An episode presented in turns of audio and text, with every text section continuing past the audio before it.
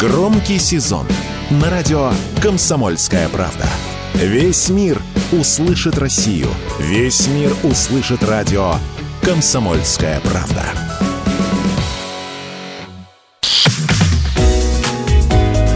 Здоровый разговор.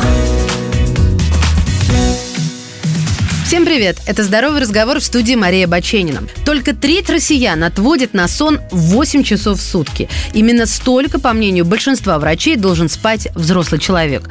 Я не из их числа, думаю, что большинство из вас, уважаемые слушатели, тоже. Но давайте разберемся. Сколько же человек может прожить без сна? Точно никто не знает. Самым известным рекордсменом по бодрствованию является Рэнди Гарднер.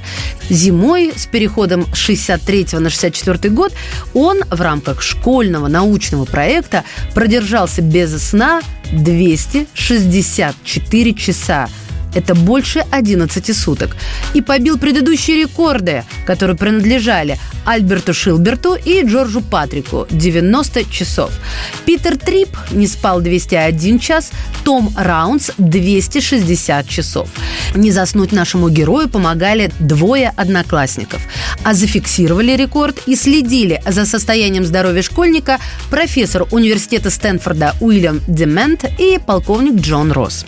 Рэнди не принимал никаких химических стимуляторов, чтобы продолжить бодрствовать.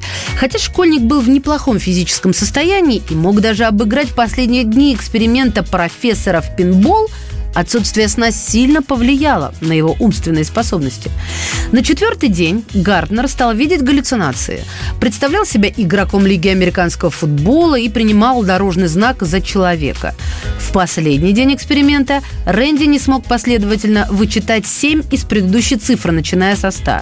Он остановился на 65, потому что забыл, что делает – Результаты этого опыта были изучены психиатрами из Аризоны. Они пришли к выводу, что мозг Рэнди Гарднера приспособился к постоянному бодрствованию, попеременно отключая и включая часть нейронов. После этого эксперимента книга рекордов Гиннесса перестала регистрировать подобные достижения. Тем не менее, попытки побить рекорд Гарднера продолжались. Так, в 2007 году 42-летний британец Тони Райт продержался без сна уже 274 часа. Чтобы не отключиться, он пил чай, играл в бильярд и вел онлайн-дневник, а за частотой эксперимента следили камеры. Райт признался, что очень устал. Во время опыта его речь порой становилась непонятной, а цвета воспринимались очень яркими.